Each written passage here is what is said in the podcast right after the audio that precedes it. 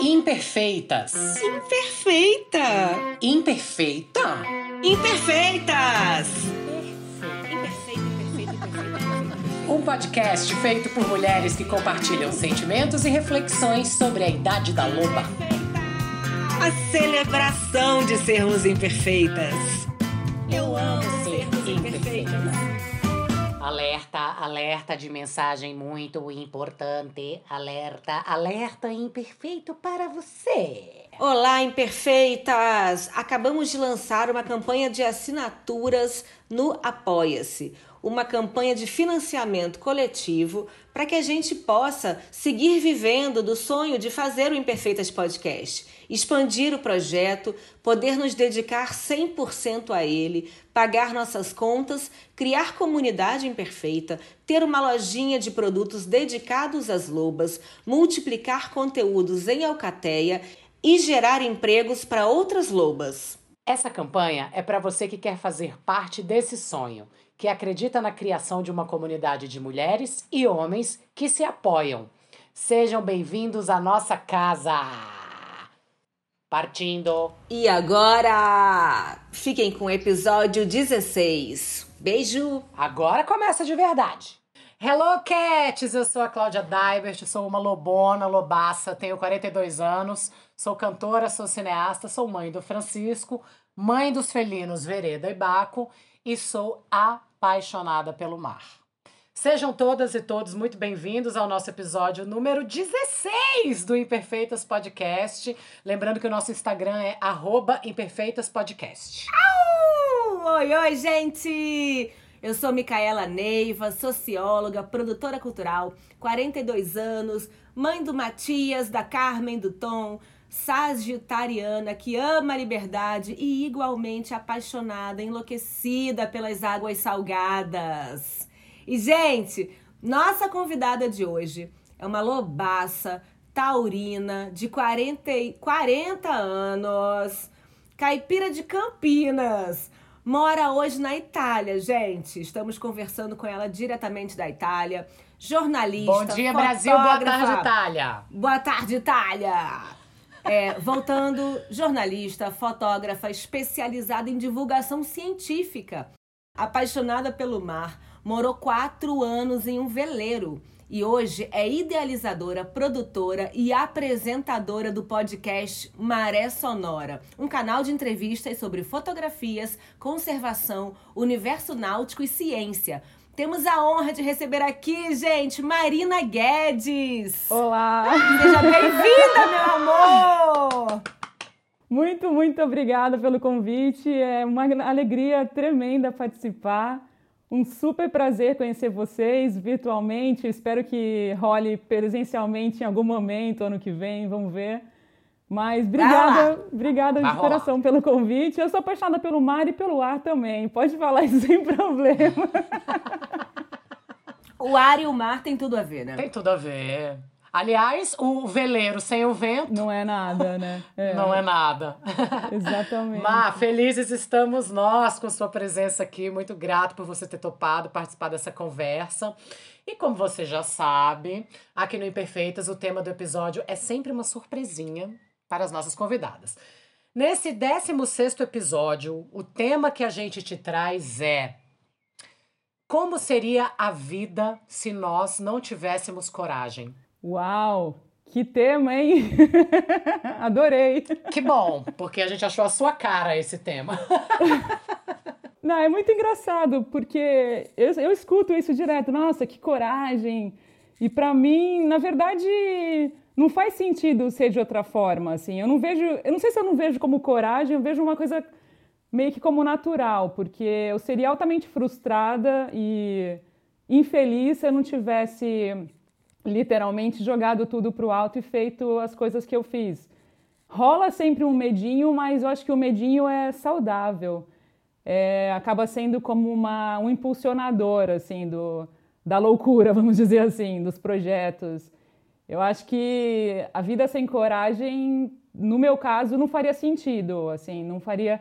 Eu acho que para muita gente também, é, sem coragem se acaba se se, é, se privando de muita coisa que poderia te levar a lugar muito legal. E é tão relativo, acho que é, coragem, na verdade, é pequenininha perto do que você vai conseguir se você largar a mão daquilo que te deixa confortável, que não necessariamente é o melhor para você. Acho que é um pouco disso. Gente. Total. Não, eu só queria que a Má contasse um pouco da história dela, para quem tá ouvindo a gente, porque a gente sabe o que ela fez. Mas eu acho que seria legal, assim, né? É... Conta mais, é, Má. Eu ia falar a mesma coisa. Conta toda essa história dessa coragem. Então, essa recentemente, como vocês falaram, eu morei num veleiro por quatro anos. Eu estava na época morando em Manaus e completamente insatisfeita com o que eu estava fazendo. Tinha um ano antes eu tinha ido para a Austrália fazer um curso e aí minha meta era fazer uma pós-graduação lá. Não rolou a bolsa, acabei voltando para o Brasil, aquela é, com aquela tristeza, né, de não ter rolado a bolsa, enfim, de não ter feito o PhD. Mas aí eu lembrei de uma sugestão de uma amiga na Austrália que falou desse site, um site que chama findacrew.net. E nesse site as pessoas que estão procurando veleiro criam um perfil e os donos de barco estão é, atrás de tripulação. Então é uma, na verdade funciona como a maior rede de networking para navegação do mundo. Assim, é uma iniciativa australiana de um cara que é da Tasmânia é, eu fui descobrir isso recentemente, que o cara que criou o site é da Tasmânia.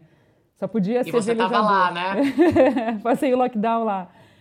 É. E aí eu criei esse, site, criei esse perfil no site é, pensando, pô, eu não quero ficar aqui, não estou feliz aqui em Manaus, quero dar uma volta, quero sair do Brasil de novo, quero viajar mais. E aí, coincidentemente, assim, por sorte ou não, né, assim, sorte ou sei lá o que que era, eu encontrei uma pessoa que estava buscando tripulante e o Diego, no caso, ele estava querendo companhia, assim, de, de, parceria de viagem mesmo, porque ele tinha feito essa viagem, que é uma meia circunavegação, 24 anos atrás, então ele queria refazer essa, essa rota.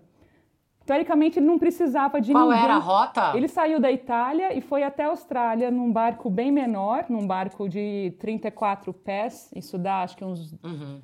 10 metros, mais ou menos, não tenho certeza agora de conversão. Mas ele foi com a ex-mulher e com a família e com o cachorro. Fizeram essa viagem numa situação bem diferente, sem. Caramba! Sem nada de tecnologia que a gente tem hoje em termos de navegação.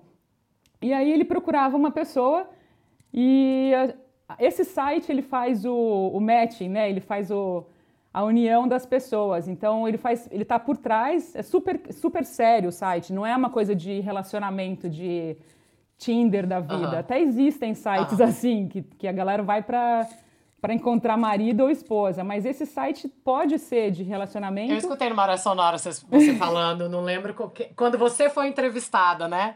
Que amiga Micaela existe Exato. o Tinder do mar. O Tinder do mar? Gente, Gente eu quero um Tinder do mar agora. Então, Aí existe. lá, depois eu quero todos os contatos. Ah, vai, continua. Existe esse Tinder do mar que, na verdade, acho que é Love Sale, uma coisa assim, lovesale.com, uma parada assim. Muito bom, cara. E aí, e aí no Find a Crew eu criei esse perfil e falei, pô, eu, não, eu nunca tinha velejado, não tinha experiência com barco a vela, eu tinha ido para Antártida, tinha ido para Brolhos e para Ilha da Trindade com a Marinha como jornalista, mas sempre em barco grande, nunca em veleiro e por tanto tempo. Sim.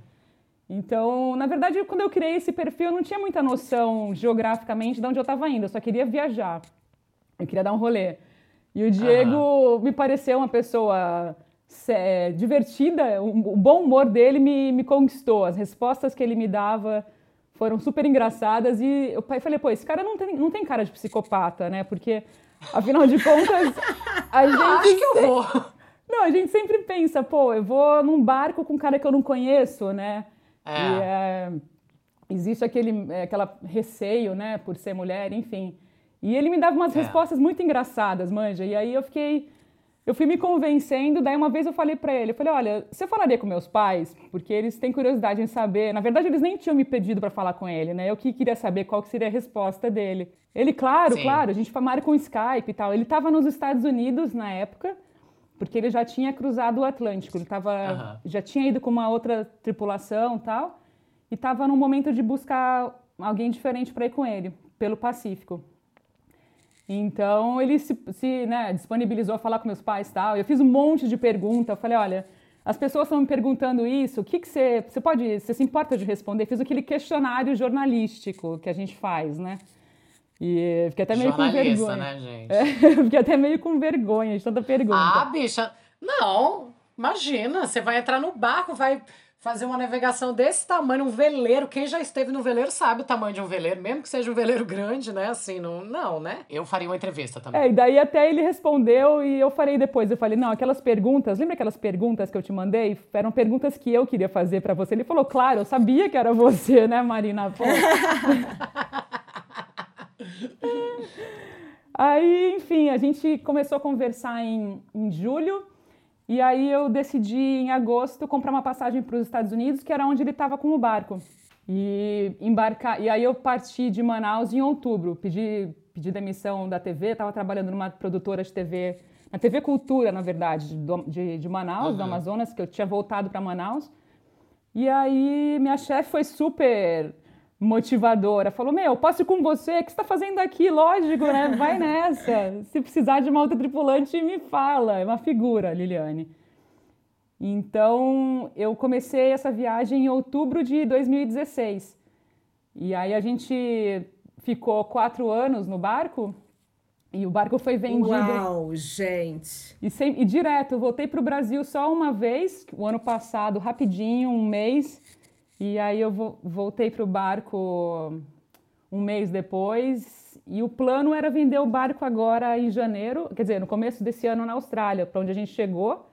Felizmente rolou tudo certinho antes dessa doideira toda começar, de pandemia. Sim.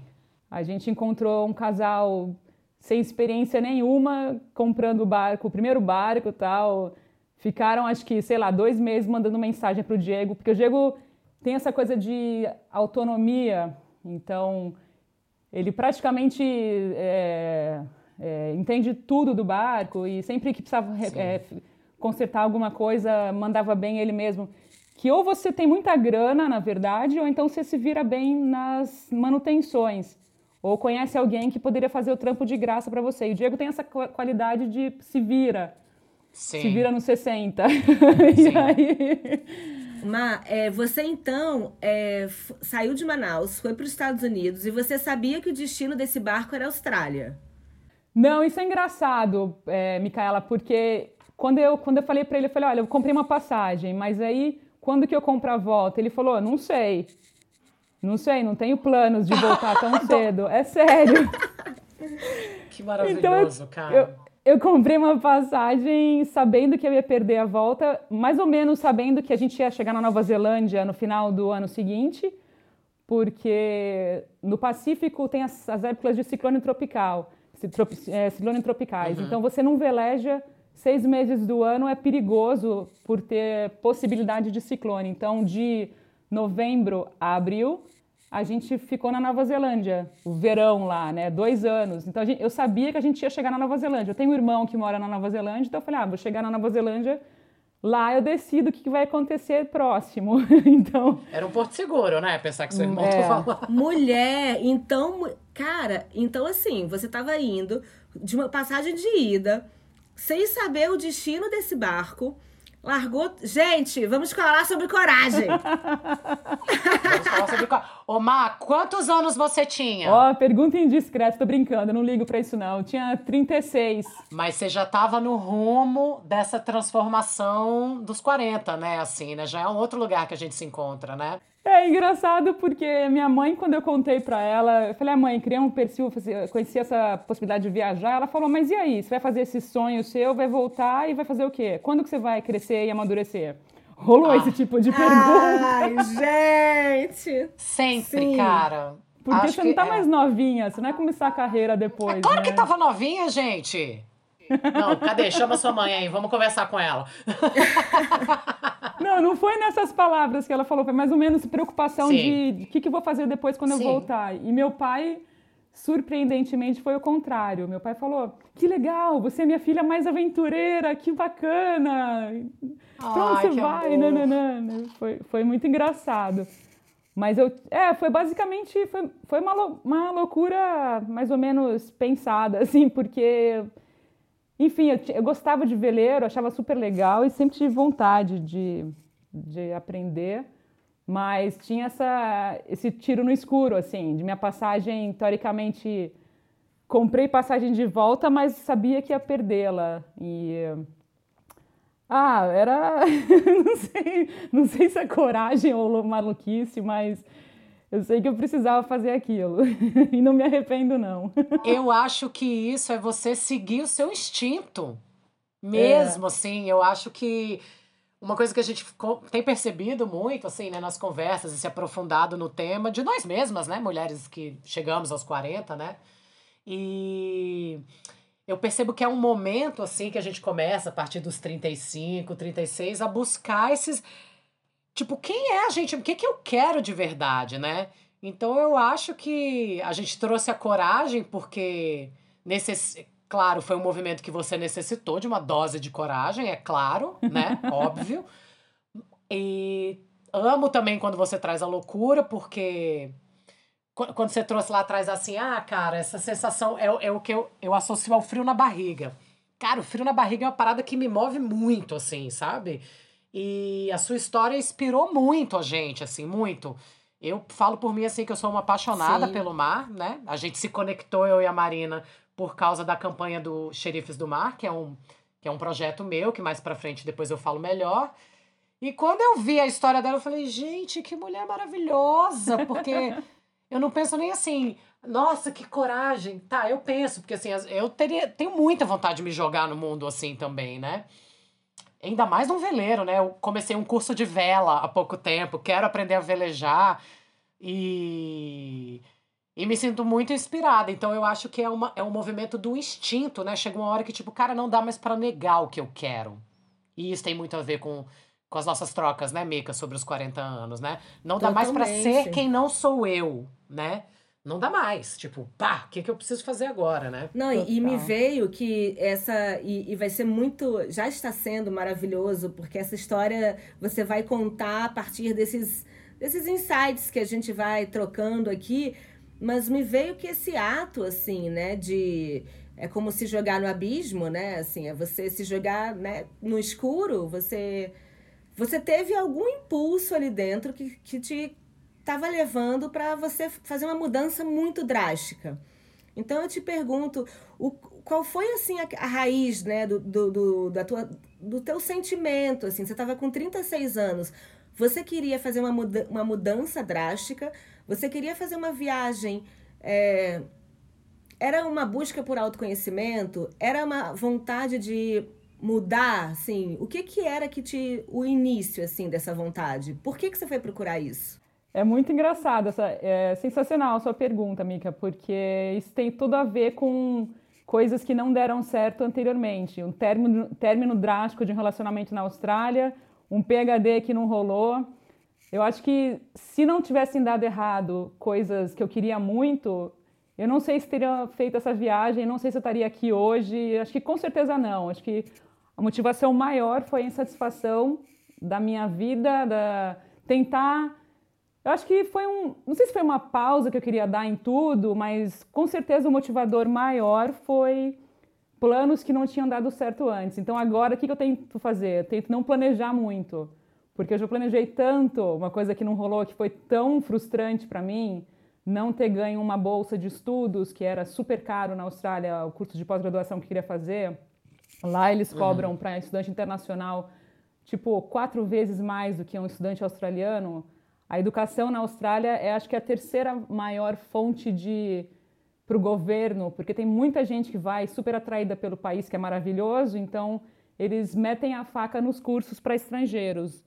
Então tem tudo a ver, tudo a ver ter dado errado um monte de coisa antes que eu queria muito para essa viagem sensacional que hoje eu só tenho a agradecer e comemorar que aconteceu. Por exemplo, o foco da minha pesquisa, se eu tivesse feito o PhD, seria analisar a, o papel da imprensa com, questão a, com relação às mudanças climáticas e a concepção das pessoas nas ilhas de Fiji e Salomão, nas ilhas Salomão. Uhum.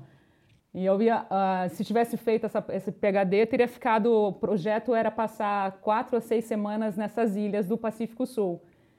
É, não rolou essa pós, não rolou essa bolsa. Eu acabei indo nessa viagem e fiquei seis meses em Fiji, não quatro semanas. Então é sensacional, sabe? Você fala, putz, olha que, que maravilhoso. Eu fiquei uma, uma temporada em Fiji, que foi uma das melhores, foi lindo em 2018. A gente ficou quase seis meses lá. A gente deu um super rolê por todas as ilhas. Fiji é um, é um, é um país que tem mais de 300 ilhas. Então, tem lugares que. Tem lugares de resort, aquela coisa super conhecida, turismo clichêzão. Mas tem lugares uhum. sensacionais. Tem ilhas que você vai no sudeste de Fiji que só chega a barco, só chega a veleiro. Então é especialíssimo. É uma experiência que felizmente aconteceu porque outras coisas deram muito errado na minha vida. É, é super engraçado, é sensacional a sua pergunta, mas eu, eu sou muito feliz que deram errado essas, essas coisas anteriores. Né? Cara, é muito olha que maravilhoso que eu fiquei pensando. Na verdade, essas frustrações, né, coisas que você que a gente pensa, né, assim, ah, que deram errado, mas na verdade já era se a gente olha para essas coisas que deram errado com outro olhar, a gente está vendo que a gente não que a gente está ganhando outras oportunidades e não perdendo, né? E eu acho que isso tem muito a ver com esse movimento do autoconhecimento, da confiança no universo, né? Da confiança na intuição, cara, no instinto, né? Porque, tipo, você poderia ter. Tá, você trouxe a frustração, né, como palavra. Você poderia ter ido por um outro caminho, que é tipo assim, quê? Não, eu vou até o fim, eu vou tentar de novo, eu vou tentar em outro lugar, eu vou. E, e ter insistido em algo que, de uma certa forma, o universo, sei lá quem, né, já tinha te mostrado que não, Marina, não rolou. Olha para outro lado, né? Tipo, a frustração faz a gente ou se afundar na frustração. E aí que é a chave, eu acho. Ou você se afunda na merda, ou você percebe que a merda pode ser um grande impulsionador para você virar para outro caminho, né? Total. Isso é muito maravilhoso, essa percepção, cara. Total. E o barco, acho que a vida embarcada te ensina muito disso, de você não ficar insistindo e dando com a cara na parede, aceitar as condições e ir pro, pro caminho que o vento está te levando, né? Entre aspas, porque Total. faz sentido. É, uma, é um aprendizado de paciência e de enxergar a situação não como algo é, horrível, né? Nossa, eu queria mudar, eu queria fazer aquela trilha hoje, planejei subir o vulcão, mas está chovendo. Mas você pode fazer outras coisas num dia de chuva que podem ser tão legais quanto. Aí você se pauta para um outro dia, você não fica aquela pessoa impaciente. Eu acho que eu me transformei numa pessoa muito mais calma após essa viagem. Que maravilhoso. não, eu acho que viver em condições, né, fazer esportes, práticas, filosofias relacionadas ao mundo outdoor, né, à natureza, te traz um aprendizado muito, muito incrível, porque é isso, né? Você tá lá embarcado, você quer fazer uma coisa, o vento não tem condição, o mar não tem condição, você simplesmente você tem que, ok, esse movimento da, de, de aceitar o que é, né? Que tem tudo Exato. a ver com isso também que você trouxe agora.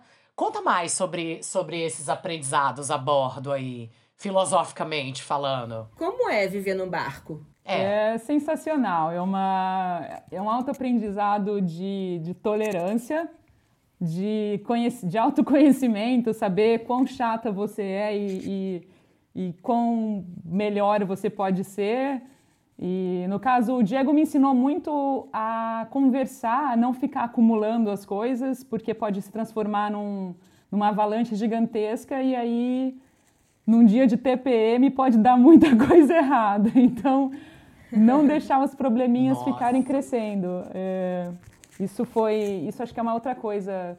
Conversar, explanar, tá, alguma coisa está tipo, tá te incomodando, então põe para fora, fala, oh, isso aqui, tô odiando que você está fazendo tal barulho às três horas da manhã, vamos parar com isso, porque é um espaço muito pequeno.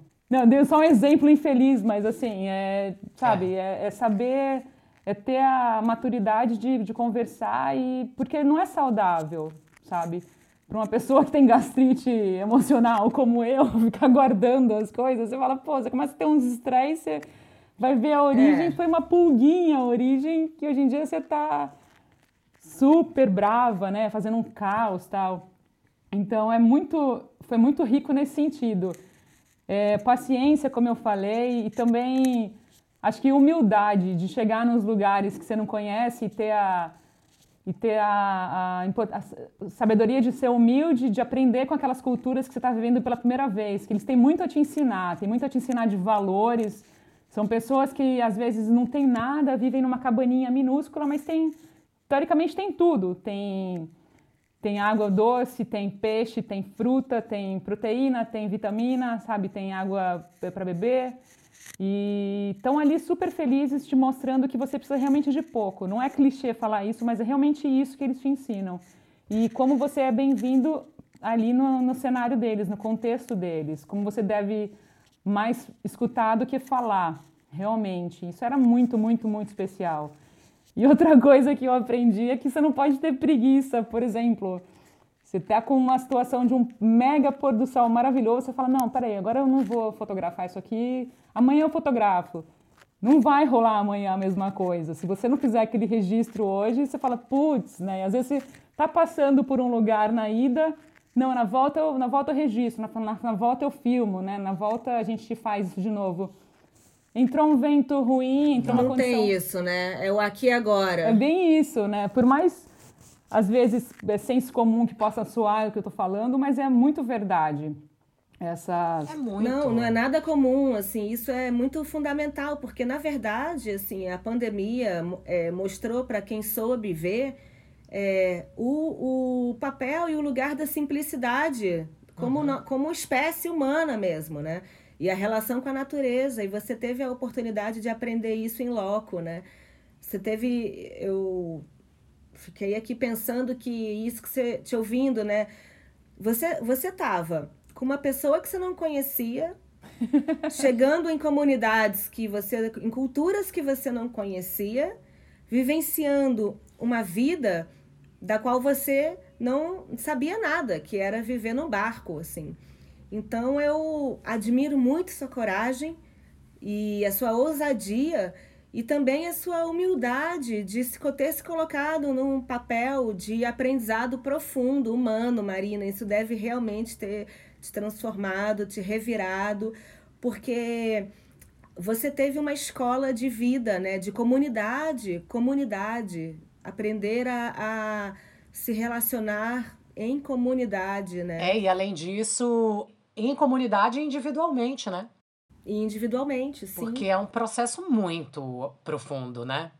Enquanto é muito, indivíduo, né? É muito profundo, mas é tão. Acho que é tão necessário, sabe? Manaus também, é. os anos que eu morei em Manaus, eu tive a chance de, de conhecer tanta gente especial. Manaus é uma cidade tão acolhedora, porque as condições naturais são tão difíceis, o calor é tão intenso. Manaus é praticamente uma ilha, você se sente geograficamente isolada quando você mora lá, mas as oportunidades para trabalho em relação ao meio ambiente são muito, muito legais.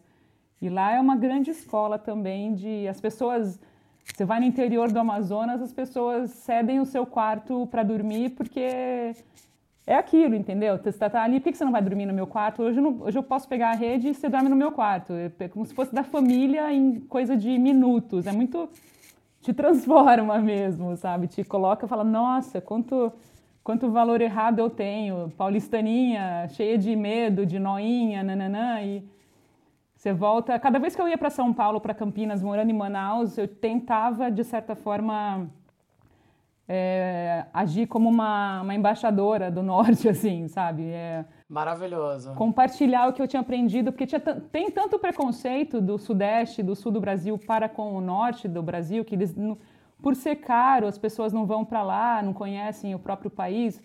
Então, cada vez que eu descia para Campinas ou para São Paulo para visitar a galera, é, família, amigos, eu tentava passar o que eu tinha conhecido ou aprendido para tirar aquela ideia de inferioridade do, do norte, né? É, cheio de pós-conceitos que as pessoas têm.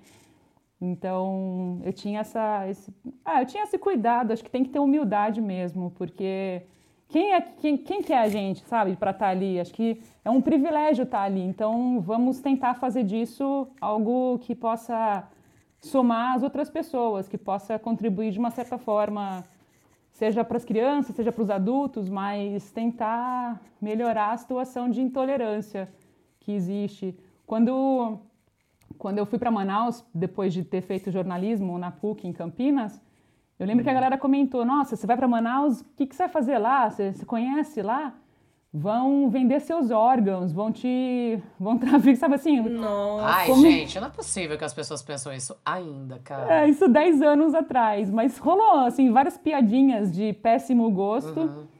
E. Péssimo. Por falta de conhecimento. Fala, pô, mas por que você vai pra Manaus? Fazer o quê em Manaus? Ah, eu vou ficar em Campinas? Olha que legal. Campinas é a cidade também, né?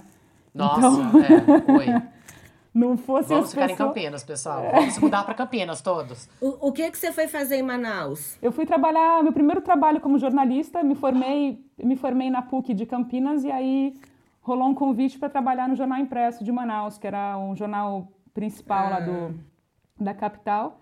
E aí eu fui, fui para trabalhar como repórter. E acabei ficando entre idas e, indas e vindas, idas e vindas, é, 10 anos.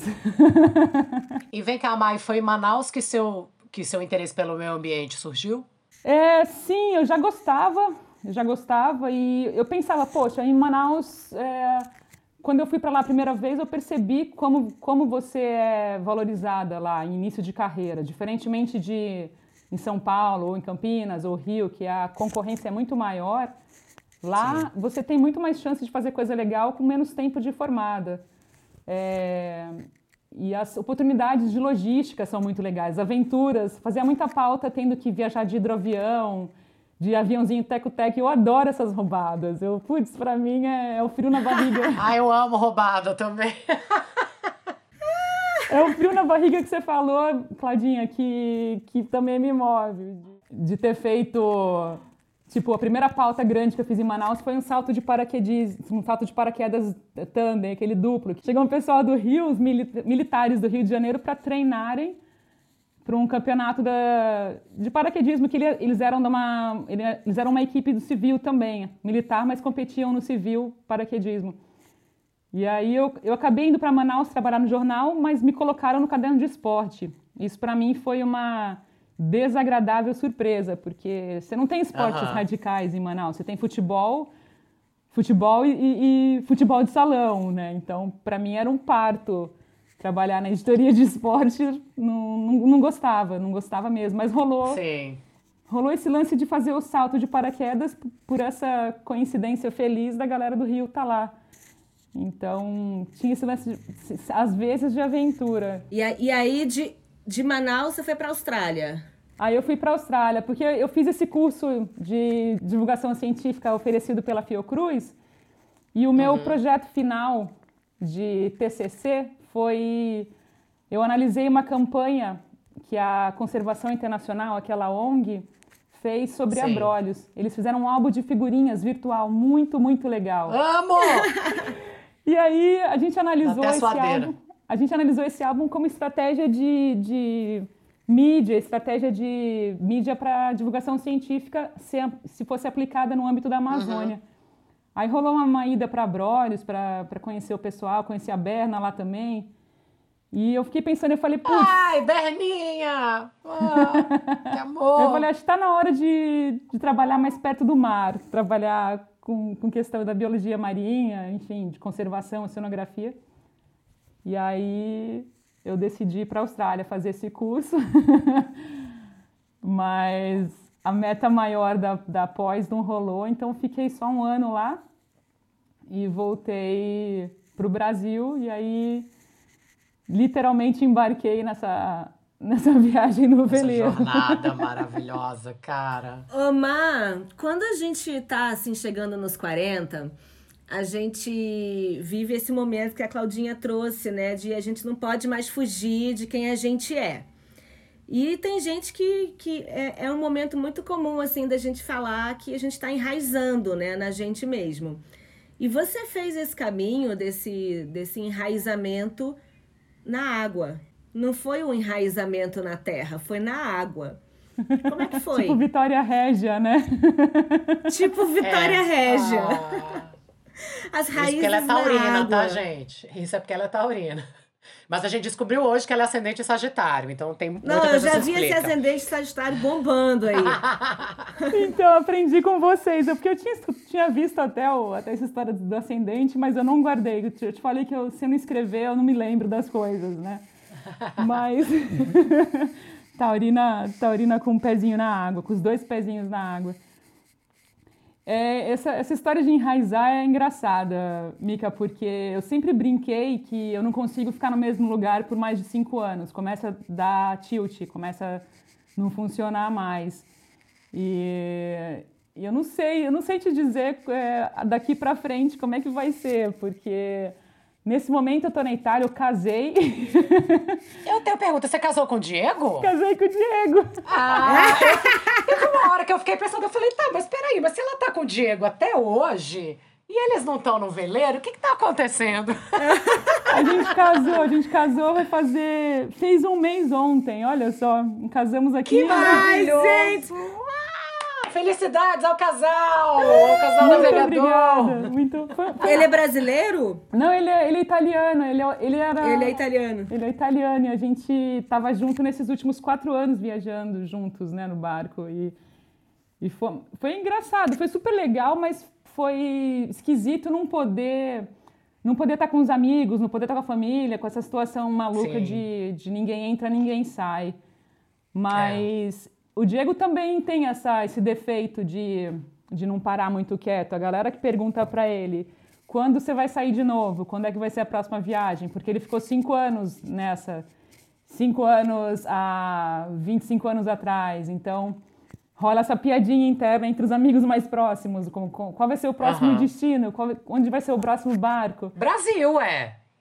Vocês vão sair da Itália e vão passar pela África, vão pegar aquela corrente, aí desce no Brasil, não é isso?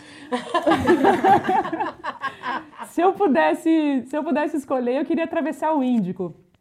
Minha maior vontade é, cruz- é atravessar Nossa. o Oceano Índico. Ele não tem a menor vontade de, de fazer a travessia Você do vai. Índico. Ah, gente, vamos convencer Diego agora. Diego!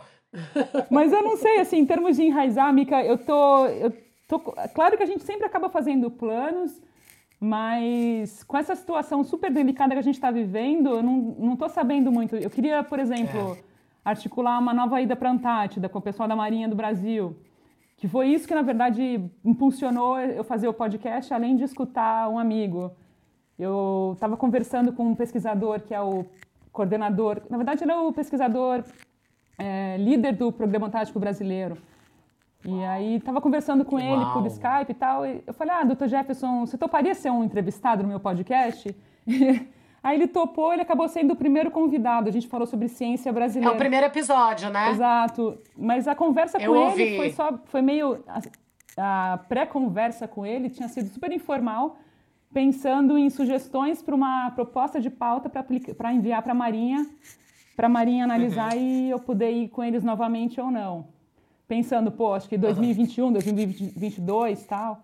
Então, isso é uma, uma sementinha que está aqui, assim, na cachola. Outra Sim. ah, e tem algumas, tem uma de ir para a Geórgia, pra Geórgia do Sul, que é o meu sonho, ver pinguim imperador. Ai, Uau. gente, que coisa linda! Na verdade, é pinguim rei, pinguim imperador tem mais para dentro, assim, mas, putz, é um mega sonho de ver aquelas pinguineiras gigantescas, é um- uma coisa que eu tenho que fazer antes de Sim. morrer ainda, sabe? E... Você vai fazer, imagina.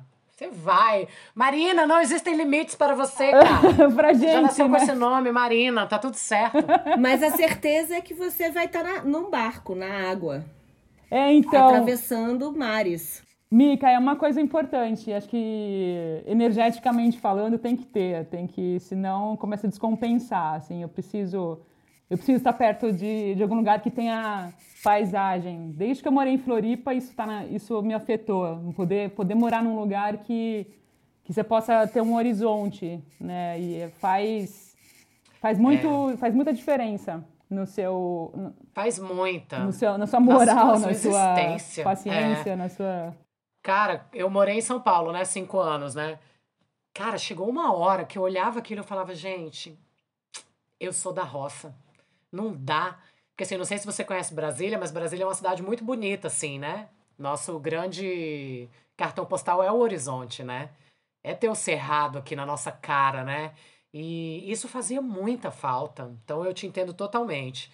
Tá, agora antes de eu fazer a próxima pergunta, eu quero me candidatar a ser da sua equipe, tá? Quando você for na Antártida, eu posso fazer o som, posso fazer uma câmera, posso fazer o que você quiser, tá? Anota aí na sua agenda. E me veio, me vieram duas palavras, que é solitude e solidão, nesse processo, assim, né? Porque não só o processo de estar no mar, velejando, mas esse processo de largar a tua terra, né, para encontrar outra, outra, outra água, né? Essa coisa de estar tá longe, né, e, e, muito longe mesmo, né? E quando a gente está navegando, a gente está numa situação muito sem contato mesmo, numa conexão num outro lugar, né? Queria saber o que, que você pensa, assim, sobre essas palavras, né? A solitude e a solidão. Eu acho, eu acho muito interessante o que você falou, porque realmente a gente passou por vários lugares é, isolados, remotos. Interessante que as pessoas às vezes têm essa ideia que a gente ficou. Uma vez eu conversei com um cara, ele falou: Nossa, mas você ficou quatro anos isolada. Aí eu falei: Não, peraí, a gente não fica isolada. Existe uma ideia um pouco distorcida da galera que não veleja, de que não faz essas voltas é, a longa distância, porque essas ancoragens sempre tem muita, sempre tem barcos, sempre tem alguém, Sim. são rotas conhecidas, são correntes conhecidas, são temporadas conhecidas. Então todo mundo que sai mais ou menos em setembro, vai chegar na Nova Zelândia em novembro. Aí você conhece alguém aqui, dois meses depois você reencontra a pessoa sem menor, eh, sem ter combinado nada. Então tem isso de realmente ficar isolado. O Diego particularmente não gosta de lugares lotados, então para ele tem um barco já está lotado, aí ele procurava uma... Não quero esse lugar. Aglomeração. Eu não quero tá aglomeração. Craudi... É, tá craudiado aqui, né? Nessa ancoragem tá craudiado, vambora, vambora. E às vezes eu queria socializar, queria falar, não, peraí, vamos ficar mais um, mais um dois dias? Por favor. Não, eu... é... Um ser então, humaninho vento... só. E a gente mudava bastante, mas realmente rolavam esses momentos é, é, sozinhos, né? E aí rolavam muitos momentos também coletivos, até coletivos demais. Tinha um, existe uma galera que viaja em, em caravanas mundo afora. Uhum. Então você tem uhum. várias caravanas. Tem uma caravana que chama Oysters, tem outra que chama Ark. Eles dão a volta ao mundo em galera, cada um com seu uhum. barco, geralmente pessoas mais velhas. Por insegurança, contratam outras pessoas que vão levando o barco, mas eles vão juntos naquela coisa de chega no lugar, fica rapidinho e vai embora. Eu não acho tão uhum. sensacional isso, esse estilo Sim. corrido de viajar. Mas é uma coisa super Sim. comum. É, cada vez mais comum, inclusive. Mas, uhum. mas é, a gente aprende, eu acho que, a gostar da própria companhia. De, e, e também é tão gostoso quando você reencontra as pessoas sem ter com, combinado. E uma coisa, uma coisa acho que desde, não desde pequena, mas acho que desde os 16, quando eu fui viajar pela primeira vez para estudar inglês na Inglaterra, acho que desde lá se é mordido por, pelo bichinho da, da curiosidade, sabe, de querer viajar mais. Então, para mim, é, acho que essa é, dinâmica de estar sempre mudando de lugar, de estar morando num lugar e depois no outro, foi muito forte. E o que é mais legal é poder voltar para esses lugares, como eu falei, e reencontrar as pessoas. Sim. Cada, cada vez que você vai reencontrar é muito gostoso. Se eu pudesse fazer isso na minha vida, poder passar o tempo reencontrando, revisitando as pessoas, eu acho que eu seria a pessoa mais feliz que existe, porque é muito prazeroso. Sim. E eu fiquei, com, eu fiquei com vontade de saber como eram as noites no, no barco, né, no veleiro. Eu imagino que noites muito diferentes, né? Não sei se é, se é sempre céu estrelado. Não. Como é que é essa relação com as estrelas, né? E o mar? Eu sou uma pessoa que não velejo, por exemplo, então eu tenho essa curiosidade muito grande de das noites da lua ou da não lua, porque tudo isso diz muito, né? Se vocês velejavam marés, de né? noite, né? as marés, é é muito, acho que é uma das coisas que eu mais sinto falta, é você poder acordar ou você poder dar um passo lá para fora no, no cockpit e, e, ver aquela paisagem mudando constantemente. É muito especial. Tem dia que está completamente estrelado, refletindo tudo no mar, parado, que numa piscina. Tem outras super tumultuadas que você fala, nossa, tomara que a âncora segure o barco, porque tá aquela ventania você está num jeito, num ângulo que, claro, você não vai. Não tem perigo, teoricamente, mas dá um certo medinho, sabe? De fala, tomara que, ela, que, a, que esses vários metros de corrente segurem o barco, porque, putz, grila, dá um medo, dá um frio na barriga. Mas é muito especial isso, você é, apreciar os arco-íris que você vê, aqueles arco-íris quase que dão uma volta completa, é sensacional. Tem vários duplos que, que se formam, você fala, putz, espera aí, congela aí que eu quero fotografar isso, sabe? É muito sensacional. E eu sinto, acho que é uma das coisas que eu mais sinto falta, é poder apreciar esses entardeceres e amanheceres, assim, que são sempre diferentes e muito, muito especiais, muito lindos. As noites, no, quando a gente estava com o barco parado nos lugares, nas baías ou ancorados, as noites eram é, relativamente tranquilas dentro, né? A gente, a gente tinha uma te televisão no, na, na salinha, né, no loungezinho, assistíamos muito filmes, tinha uma playlist de filmes sensacional, enorme, então dava para ver muito filme. Quando tinha internet é, perto, rolava até de ver Netflix, algumas séries de Netflix. Então. Porque a gente Voltar usava. mundo real um pouquinho. É, a gente usava. Sempre chegava num país, a gente comprava um chipzinho de celular pré-pago, e era esse chip que você usava a internet a partir é, dele no, no seu telefone. E é muito interessante, porque hoje em dia as ancoragens, o lugar onde as pessoas ficam paradas nos barcos para permanecerem o tempo que quiserem, sempre tem um repetidor de celular, uma antena que passa o sinal. Então, você vai ter sinal de internet ali funcionando. Qua, assim, quase, sei lá, 80% delas tem. E até você fala, às vezes você chega num lugar que não tem nenhum barco, você fala, ah, peraí, aqui será que não tem internet? Porque, por isso que não tem ninguém aqui. Aí você vai ver, é, sabe, o sinal, o sinal não está chegando muito nesse bom. ângulo na ilha. É muito louco, é muito engraçado. Vira até piadinha interna entre velejador, que não tem sinal, por isso que a ancoragem Sim. não é tão legal. e assim, pergunta de leiga, né? Existem rotas que devem ser feitas à noite? Ou à noite não se veleja? À noite se veleja sim. Você tem, você tem, você tem, é, você tem luzes de navegação no barco então, cada lado do barco você tem uma cor diferente com a luz, então você pode saber que lado que o barco está. Se você vê uma luz vermelha ou se você vê uma luz verde, você sabe se é o lado direito ou esquerdo do barco. É, o barco é feito para navegar à noite, claro. Tanto que nas travessias, Mica, por exemplo, você não para. Tem travessia que você não para, você fica só se revezando entre, entre a tripulação, mas o barco continua. Você não tem como jogar âncora num, num mar de milhares de metros de profundidade. Não existe isso, então você vai continuando.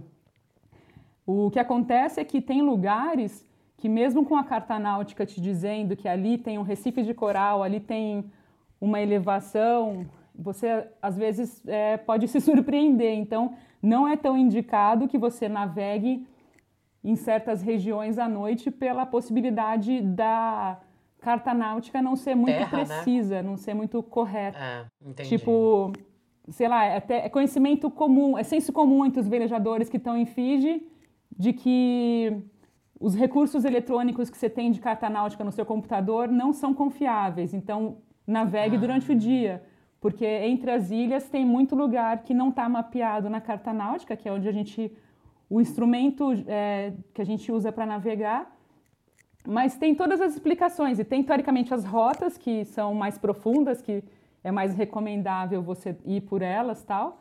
Mas não tem impedimento de navegar à noite, só tem essa, esse bom senso de não navegar se você não tiver total domínio é, de recursos, de mapeamento daquela área onde você está, né?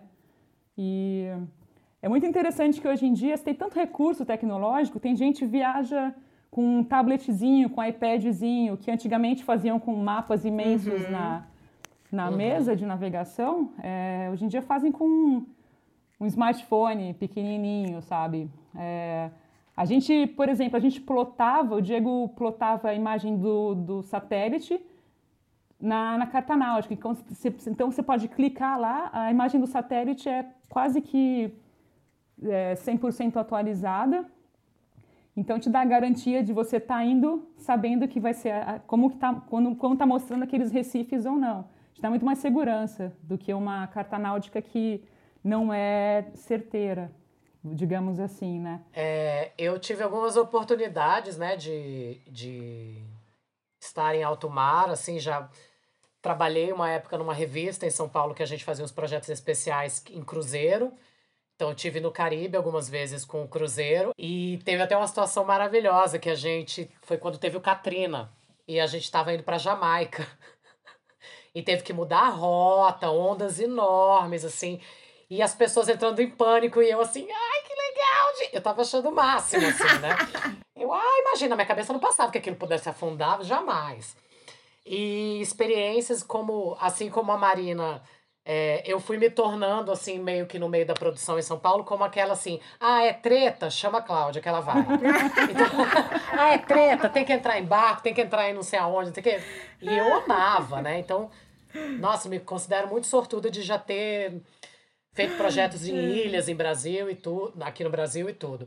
Mas uma coisa que me deixou muito curiosa assim com a navegação foi quando eu fui para o Atol das Rocas, né, que tive o privilégio de ir no atol, que a gente que lê sobre o mar, que tem interesse sobre o mar, sabe que é são raras as oportunidades de ir, porque ele é, é, um, é uma reserva é, biológica marinha mesmo, não é um lugar de turismo, diferente de Abrolhos, né, que qualquer pessoa pode ir.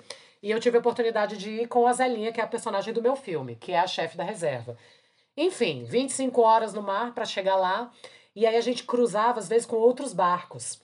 Então, isso eu acho que era coisa que, hoje, no meu sonho encantado de ser uma velejadora, é o que talvez me dê mais medo, assim, mais do que a terra, né? Porque eu já li muito dos velejadores falando assim que o maior problema no mar é a terra, né? Que aí vem essa coisa toda das cartas náuticas, né? De desse cuidado, né? Porque o que pode afundar um barco é a terra, né? É você bater num coral, bater numa terra, enfim. Mas eu confesso que quando a gente estava indo pro atol, imagino que ali seja uma rota muito muito utilizada, né? Que é aquele o Atlântico, né? E tá a África do outro lado, Brasil do outro lado. É, cara, uns navios enormes passando e eu a gente naquele barquinho, naquele veleirinho, né? Que eu não sei se ele é um catamarã com vela, um veleiro, não sei exatamente que barco ele é, acho que é um catamarã. É. E, cara, aqueles barcos enormes passando, e eu ficava pensando, gente, é à noite se passar esse barco, mas enfim, Marina já explicou aqui. E aí eu entendi que a gente tem uma. Existe uma comunicação via rádio, né? E aí falando até para mim, que então os rádios, os barcos estão se comunicando, as pessoas se comunicam muito, né? Nessas travessias. E aí eu entendi que a gente. que, que tem uma coisa que os barcos pequenos passam por trás, né? Não tem um desvio assim que você faz e, e passa o barcão e você passa por trás, né? É, tem umas, tem umas regras. Existe umas regras. Tem essa de... comunicação, né? É. Que nem o trânsito aqui, gente. Fechou o sinal, abre o sinal, você ultrapassa pela esquerda, ultrapassa pela direita. Tem, tem umas regras. Tem umas regras, tem, né? Assim, tem né? prioridade né? para barco que está à vela, tem prioridade de barco. Quer dizer, tem, tem regras de prioridade de acordo com, com o tipo de embarcação também. Tem rotas de comerciais, que, que as rotas comerciais que, que são ah. recomendáveis para cargueiro, né? Tem, eu, não, eu não sei te explicar certinho também, mas tem uma série de, de orientações justamente para ter uma harmonia no trânsito sim, aquático. Sim. Omar, e como você se sente aí nessa. mudando de assunto, gente? É porque, cara, é, é um assunto muito encantador, né? Você pode ver que 500 perguntas. Muito. Muito, é. Mas como você se sente se tornando uma loba ah, do mar? Eu acho que eu tenho. Eu, meu nome. Eu sou Marina, né? Meu nome tem a explicação que vem do mar. Então, para mim faz total sentido ter mais possível de proximidade com, a, com o mar, né? com, com, a, com o oceano, com a região costeira. Eu me sinto muito feliz de ter, de poder estar perto de algo que para mim é tão importante, tão é, norteador e, e que, que, equilibra a minha natureza, né, como pessoa, como, enfim, os gostos, eu acho que a gente, na verdade, a gente vai indo por caminhos que, que essa coisa que você falou, do instinto, que é muito forte, mas vão te abrindo portas, querendo ou não, você vai conhecendo uma pessoa, depois você vai conhecendo outra, outro lugar, então a preocupação que às vezes a gente tem, diz, nossa, será que vai dar certo ou não? Não precisa ter isso, porque as coisas vão, vão, vão fluindo da forma que, que, que vai fazer sentido para você. É muito louco isso. É muito legal, na verdade, quando você tem essa percepção e deixa os seus canais abertos, né? Porque, tipo, hoje, a gente está conversando aqui hoje, que são sintonias, eu fiz, um, fiz o podcast com a, com a Zélia, eu acho que foi por aí que a gente, que vocês conheceram, né, o Maré Sonora. Então tem a ver, sabe? As pessoas que vão convergir para você tem muito a ver. E é essas Sim. pessoas que você tem que valorizar e, e tratar como pedrinhas preciosas, porque isso que faz sentido, não insistir em outras coisas que sim, presentes, né? Sim, sim. muito muito especiais, sabe? É, não é à toa. É, eu concordo, isso que não faz é sentido. Não é à toa que estão acontecendo isso.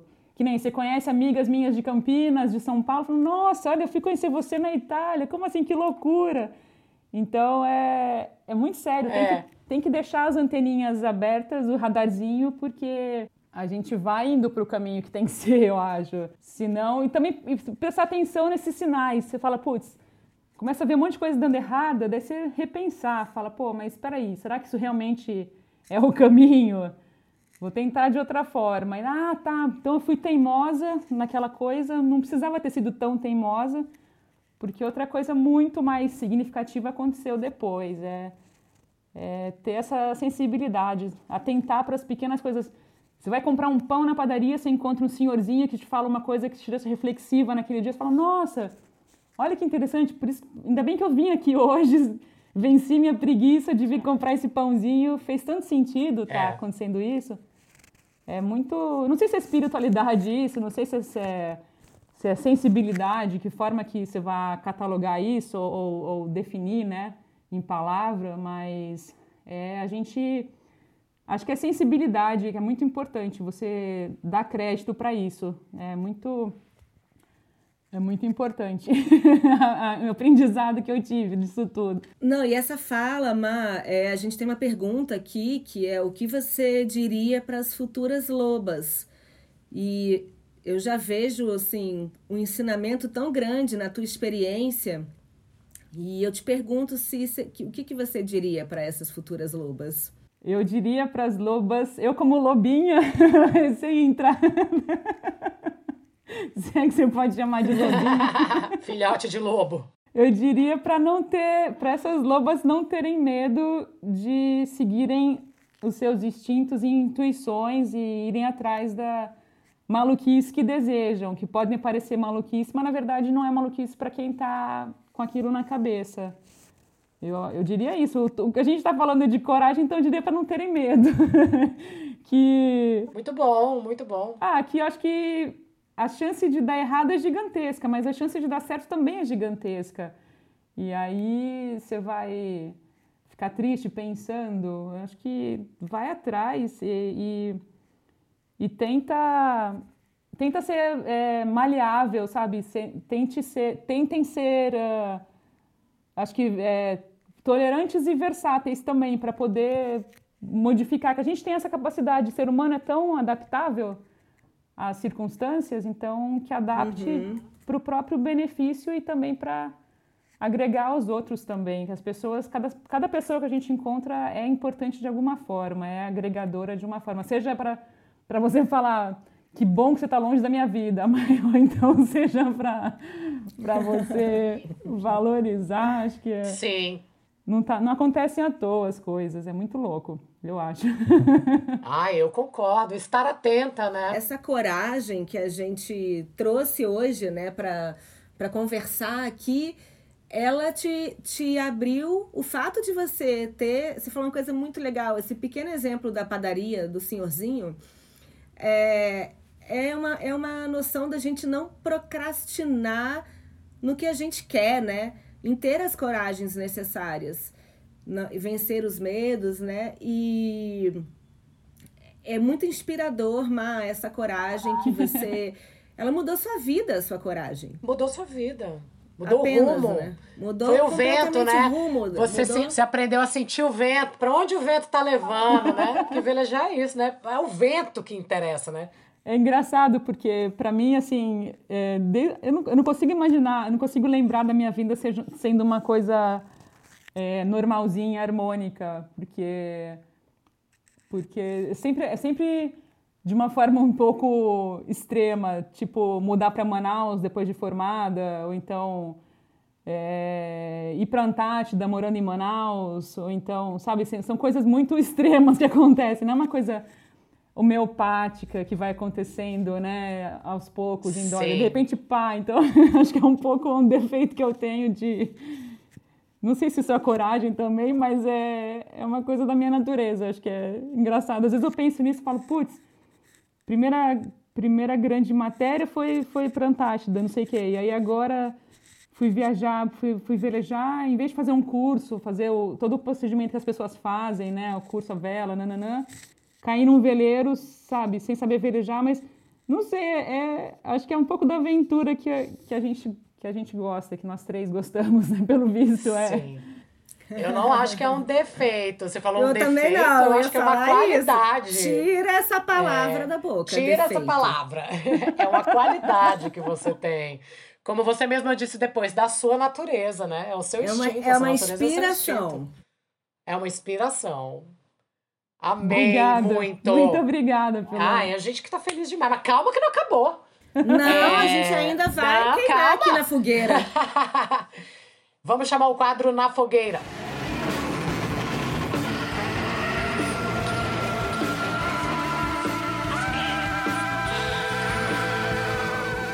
Mas a gente tem uma fogueira maravilhosa aqui, virtual, que é um espaço, né, um quadro em que a gente pode celebrar muitas coisas ou a gente pode queimar também se a gente precisa se desfazer de sentimentos, de atitudes, o que a gente quiser, um espaço livre, quentinho e eu quero saber o que, que você trouxe para essa fogueira. Eu, dei, eu ri muito, eu tava escutando um episódio anterior, eu falei, nossa, o que, que eu vou levar para essa fogueira? Quando eu vi a mensagem que vocês me mandaram, eu falei, gente, o que, que vai ser? Aí eu fiquei pensando, eu falei, quer saber? Tem uma ideia, eu espero que faça sentido. Eu, eu, eu queimaria, assim, sem pensar muito na fogueira, as, as burocracias em geral. As burocracias, sei lá, você chega num país, tem que fazer um processo de fazer um visto, às vezes, é ridiculamente burocrático, de uma forma insana, que não faz sentido, que não facilita. Não que faz é muito, mais sentido, né? É muito atrasado, é muito estúpido, na verdade. Desculpa a palavra, mas é estúpido o processo e demora tanto e é Sim. tão cheio de pré-requisito imbecil que você fala, caramba, né? É até medieval às vezes o negócio. Então, esses processos burocráticos que são feitos para, acho que para controlar a, a, nossa sociedade, né, as sociedades, os países, as nações, são muito chatas, são muito desnecessárias, só atrasam. E eu detesto, eu particularmente detesto as burocracias em geral, principalmente no, no quesito, no âmbito de vistos, de emissão de vistos, de restrição entre países. Quem as inventou Sim. é um infeliz porque, putz, grila, você deixa de beneficiar o país e as, as, as, viagens em vários sentidos. Eu jogaria, acho que, esses processos burocráticos. Nossa, eu amo. Perfeito, porque, sim. É, eu amo, porque a burocracia, ela tá em tudo, né? Em tudo, em tudo, em tudo, em tudo. Amei. Queima essa burocracia também. Queimo também. Queima essa burocracia também.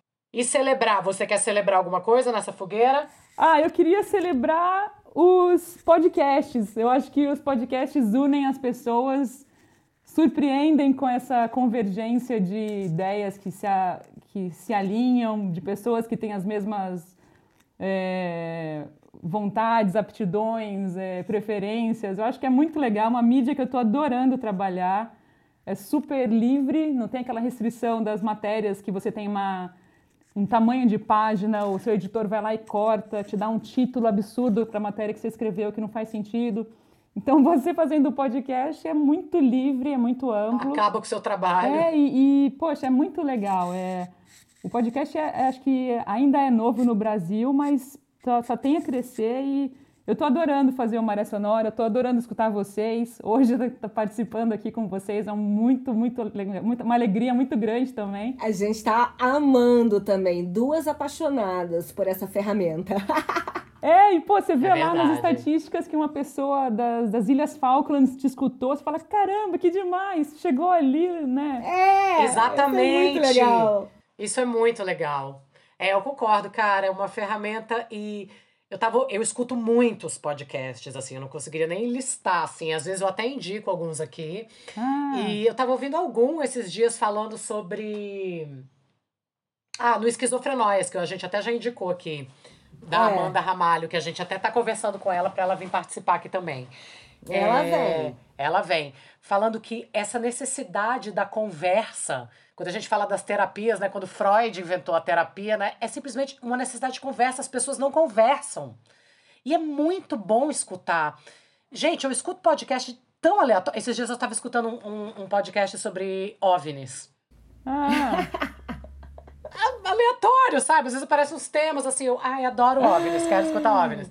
Então, assim, é um, Gente, é um mundo, né? incrível, é incrível. E essas estatísticas que a Má trouxe, eu tava falando pra Claudinha, assim, a gente tem 1% de audiência em Singapura. nossa, olha. falei, gente, quem é, quem é que escuta Imperfeitas em Singapura? Eu quero conhecer você que escuta, que escuta Imperfeitas em Singapura. Eu quero dar um recado para quem escuta Imperfeitas e Maré Sonora. Vocês que escutam Imperfeitas vão agora escutar Maré, Sono- Maré Sonora, que é o podcast da Marina. E se, se manifestem. Quem tá em Singapura, quem tá nas Ilhas Fiji, quem tá sei lá onde, avisa pra gente, gente, porque é Manda muito maravilhoso. manda um direct Avisa pra pro Maré gente. e avisa pro Imperfeitas. Manda um direct, né? É muito engraçado. Eu vi também lá nas estatísticas de Osaka, no Japão. Eu falei, nossa, tem vários assim. Eu falei, que É isso? o tema, né, que atrai, né? É muito maravilhoso você poder escutar pessoas falando sobre temas que te interessam, né? É, Eu amo os podcasts também, amei essa fogueira da Marina. amei, tô dançando. Também. e aí, sou eu, Mica? Você é a coordenadora da fogueira hoje. É, sim, não, eu fiquei com a sensação de que a Maia ia falar alguma coisa. Não, eu ia dizer que, só para finalizar com essa história de fazer o podcast, além de ser sensacional, de, de chegar onde você não imagina, é você se aproximar de pessoas que se admira. Justamente, a gente só faz um podcast, eu pelo menos eu imagino que vocês também sigam essa linha, com pessoas que vocês curtam e que admirem, né? De certa forma que tenham a ver. E aí, Totalmente. às vezes, o jornalismo você vai conversar com pessoas que você tem que fazer na matéria, mas não necessariamente você aprova a pessoa ou não. E aí, no. Não, e no, no- e no nosso caso, que tem essa coisa, né, do que nos, nos, nos estimulou a criar o Imperfeitas, a gente ama ouvir as desconstruções, né? Então, assim, a imperfeição é isso, são desconstruções humanas, né? E, e quem é que se conecta a partir desse lugar, a gente está super com o radar aceso, porque a gente também se desconstruiu muito. Então é, é maravilhoso. Você tá ali com aqueles sinais de escuta que são outras sensibilidades que você vai captando, né? É demais, é demais. E eu sinto que até, não sei se seria um motivo de, de terapia isso às vezes, mas eu fico tão eufórica, tão assim, borbulhante depois de cada entrevista, parece que você vai explodir de informação e você fala, nossa, terminou, mas espera aí, preciso agora sentar, administrar como é que eu vou editar, né, aquela coisa. É, Mas é tão, acho que a adrenalina vai lá em cima de você estar conversando com alguém que você admira e escutando aquele monte de informação. É tão intenso aquilo, às vezes falo, nossa, calma aí, como, como me tornar uma pessoa mais calma pós-entrevista? Que eu fico muito empolgada depois das conversas. Ah, eu também fico super. E assim, isso que tá acontecendo aqui hoje é, é fruto desse encontro virtual, né? Dos podcasts, né? Por interesses. E tá, tá, tá. exatamente. Eu cheguei no, cheguei no Maré Sonora e Marina tá aqui, cara. Isso é muito maravilhoso. Isso aqui é só o começo dessa troca maravilhosa. Vamos adoro. além, além. Sensacional. Bom, eu, co- eu como coordenadora dessa fogueira Ah, tá. hoje, Vai, eu passo para você, Claudinha, o que, você trouxe para essa fogueira? Tá. Eu trouxe, eu, pela segunda vez consecutiva, em sequência, eu vou dar biscoito pra mim mesma. Foda-se. Tô nem aí, vocês que lutem. É, eu vou celebrar a campanha que eu tô fazendo para realizar o meu primeiro documentário longa-metragem cha- chamado Xerifes do Mar, que foi o link que fez Marina chegar aqui também.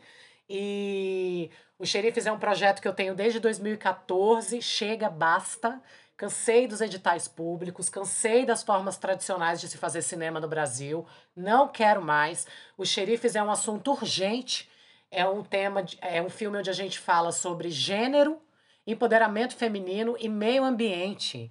sabe? É mais do que urgente. Então, assim, eu e a Gancho de Nuvem, que é a produtora do filme, chefiada, capitaneada pela Larissa Rolim e a Camila Ciolim, duas deusas que compram junto comigo a história desse filme.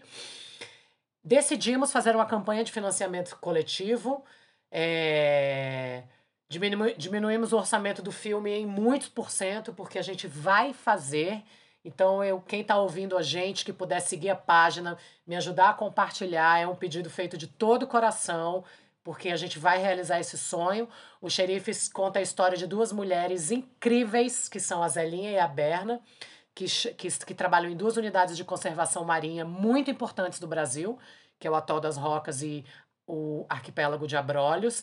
São duas mulheres foda, que têm uma história de vida foda. É, mulheres que têm um papel muito importante no ambientalismo no Brasil. E é isso, gente. Chega, eu quero contar essa história tem seis anos sabe? Então eu trago aqui hoje nessa fogueira a celebração máxima dessa campanha. O eu Instagram é amo! é arroba. Muito bom. O Instagram é arroba xerifes do mar, o filme. E a gente está fazendo uma campanha no Apoia-se, apoia-se.com barra xerifes do mar. E, gente, você pode ser coprodutor do filme, você pode ser patrocinador do filme, você pode contribuir com o que você puder, quiser. Mas, sério, chega, basta. E é isso, eu vim fazer campanha do filme aqui. Gente, sigam os xerifes, apoiem Sigam os xerifes. Apoiem. E é também convidar vocês para conhecer o Instagram e a história da Tamara Klink, que é filha do Amir Klink. A Má entrevistou ela também no Maré, no Maré Sonora. Ela também está no podcast da Marina, com uma entrevista super legal. A Má também divide algumas entrevistas em episódios, o que eu achei um formato bem interessante também. E a Tamara, gente, é uma garotinha de 22, 23 anos que acabou de fazer uma travessia sozinha, velejando. Existem outras mulheres que já fizeram também, inclusive mais novas, mas a Tamara é produto nosso. É uma mulher brasileira, filha de um grande navegador, de um grande cara do mar, assim, muito inspirador mesmo. O Amir tem vários livros, várias histórias incríveis sobre travessias e sobre a, toda a sabedoria dele sobre os barcos também e sobre o mar, principalmente. E a Tamara é muito inspiradora. É uma, uma, uma mulher que se comunica muito bem, que fez aí um movimento muito incrível agora, comprou o barco dela, foi. E eu fiquei, me sinto super inspirada por ela, assim como me sinto muito inspirada pela Marina, assim como me sinto muito inspirada pela Zelinha e pela Berna.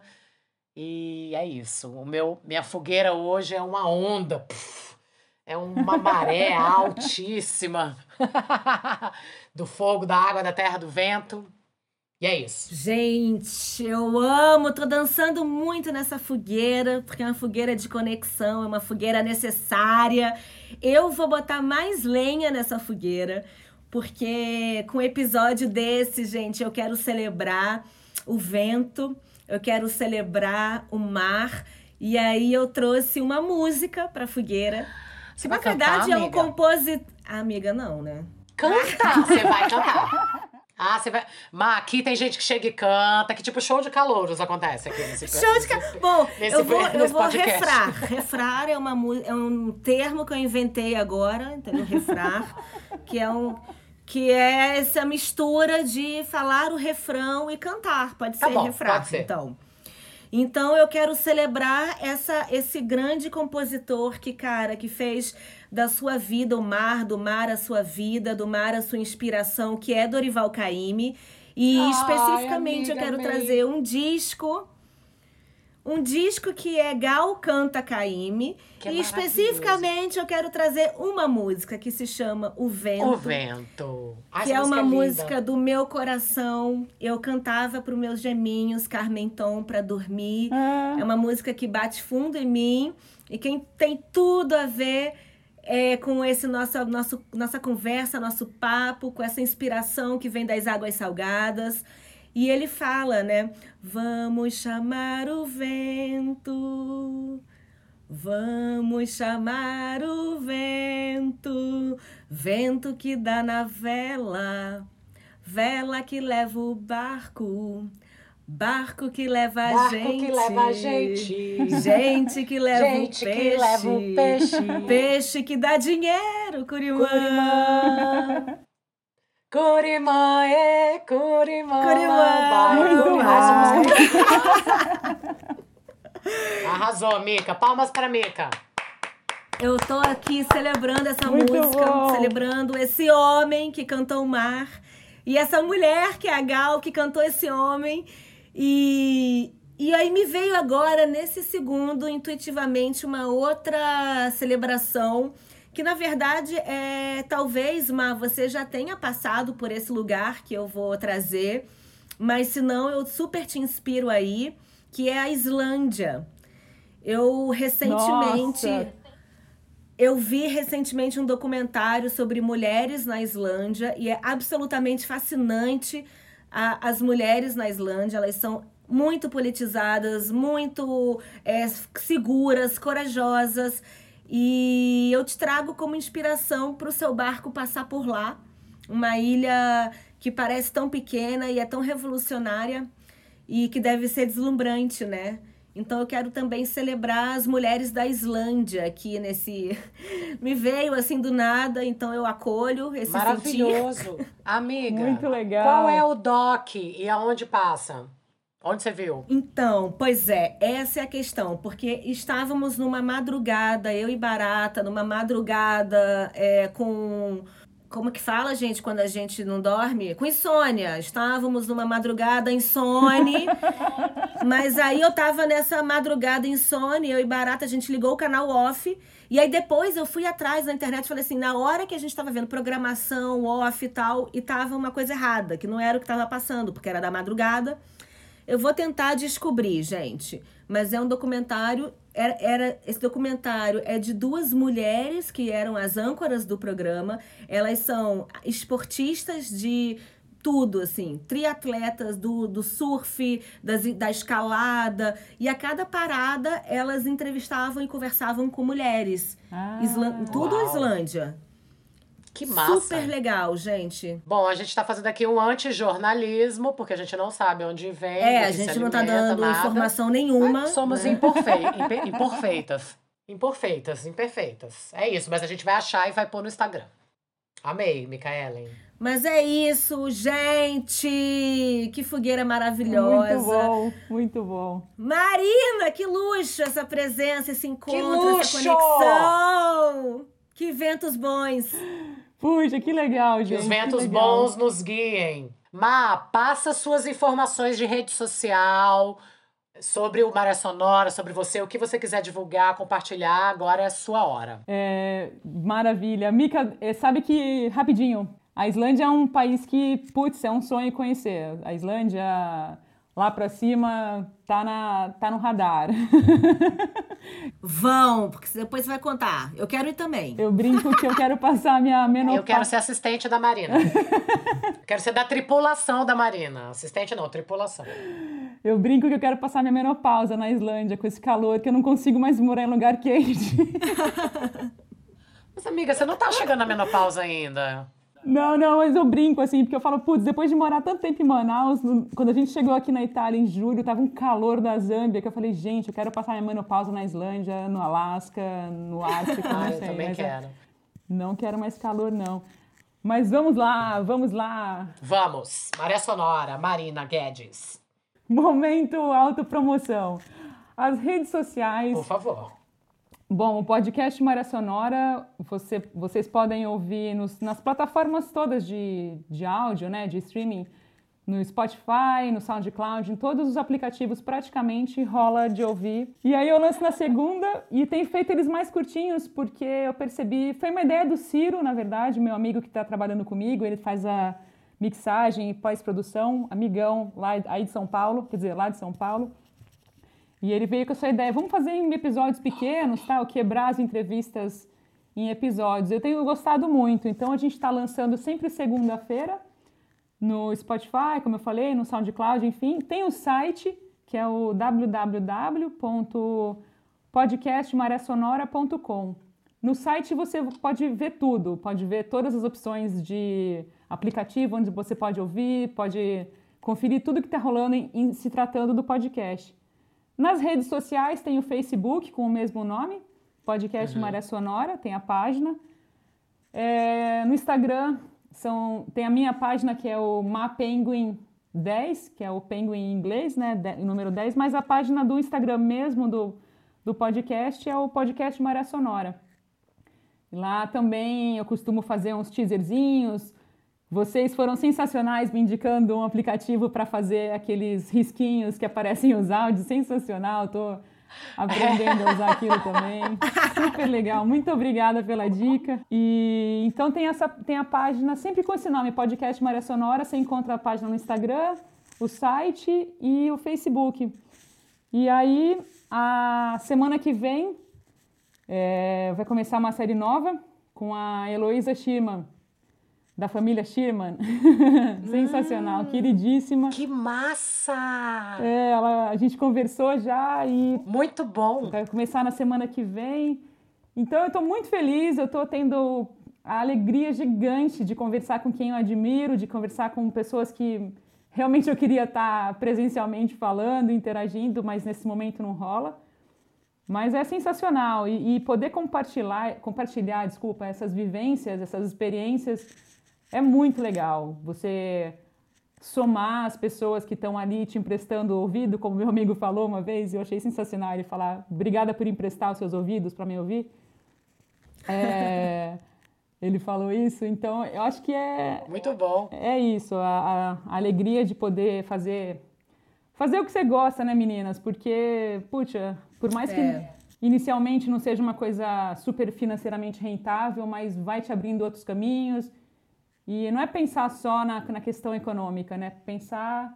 Sim. Se você faz uma coisa que está curtindo, querendo ou não, vai enveredar para uma coisa que vai te criar uma forma de, de viabilizar aquilo. Porque você está empolgado em fazer, então você vai criando alternativas, né? Por mais que no início seja penoso e trabalhoso, né? então... Exatamente. Tem muito mais a ver com, com o desejo mesmo, né? De troca, né? De formar essas comunidades, né? De, de ter espaços para trocar, né? Eu acho que isso é muito maravilhoso. Eu e a Mika, a gente pensa muito nessa coisa da formação da comunidade. E imagina, cara, você conversou com a Mirklink, né? Você conversou com figuras, assim, a gente conversou com mulher, a gente tá conversando com você. É, então, assim. É muito lindo. É muito, muito lindo. maravilhoso, é muito lindo, é muito maravilhoso. Realmente é muito gratificante. Que lindo. Espero que a gente consiga pagar as contas um dia fazendo isso. Iremos, claro. Não, com certeza. Vai rolar esse momento. Vai, vai rolar. rolar. Vai rolar. E quem não tem a ver com a gente que, que, que vai naturalmente se distanciando, vai filtrando. Já, já aconteceram umas experiências esquisitas aí, porque quando você se expõe nessas redes sociais, eh, você tem às vezes uma, um retorno não muito legal de, de algumas pessoas que reclamam, tipo, ah, você está me marcando, nananã, para com isso, né? Então, está sendo um Sim. aprendizado nisso, mas fala, então que legal que essa pessoa está distante, porque não tem nada a ver comigo, então, naturalmente, por mais que você fique chateada na hora, celebre quem tem a ver com você. É, exatamente. Total. Não, e esse tipo de gente sempre vai ter, e tá tudo bem. é isso, né? É, é saber que tem o, o ônus e o bônus, né, das coisas todas. Né? Total. Né? Exatamente. Má, eu tô muito feliz com a sua presença aqui, de verdade. Muito eu obrigada também, por ter muito. topado. Foi incrível saber mais da sua história, te ver aqui, a gente agora aqui super conectadas. Você é uma mulher muito inspiradora mesmo. Acho que esse episódio vai ser sucesso, nota 10, nota 1000. E te agradecer de verdade, do fundo do coração. Esse é só o começo dessa nossa jornada conectadas. É, a gente vai se encontrar com certeza nessa vida ao vivo. Sem um dúvida. Brindar. É super, é super. Pô, eu que agradeço. É super, super feliz tudo isso está acontecendo. Eu fico feliz que meu queixo e minha testa couberam aqui na tela para vocês me verem. Ai, gente, para, uma deusa! Uma deusa! Musa! Nossa musa dos mares, está decretado. Obrigadíssima pelo convite. Vocês são duas queridas que eu só quero que continue perto e Vamos nos encontrar, com certeza. Tem uma lista de galera querida que eu quero ver no Brasil quando eu for. E vocês estão no radar também. Vem pra Vem cá pra, pra Brasília. Um na Chapada. A gente leva pra Chapada. Maravilha. Muito, mas de, obrigada de coração. Eu, eu agradeço mesmo o convite, a paciência pela, pela flexibilidade com o horário aí, que a gente está em fuso diferente, mas... Imagina! Imagina, a gente amou esse horário. Parabéns! Parabéns pelo projeto da, do filme e sucesso. Eu acho que é esse o caminho, é buscar forma alternativa de pessoas que, que tenham a ver, que estejam dispostas a entrar na mesma no mesmo barco. né? Sim. No mesmo barco. Com os mesmos ventos. Com os mesmos ventos, os mesmos barcos. É Maravilha. É Demais, gente. Então vamos, vamos pro grande finale? Bora! Obrigada a todos que nos escutaram. Sabe que aqui a gente gosta de, de nos lobar, né? De nos lo... Eu tô inventando palavras hoje, gente. Então é. Dicionário da Mica. A gente conta até três e a gente uiva, Mar, pra celebrando a nossa lobice. Lobice das marés. Lobice das marés. A maré das lobas, vocês que lutem. A maré das lobas. um, dois, três e. Au! Uh! Até a próxima! Valeu! Splash!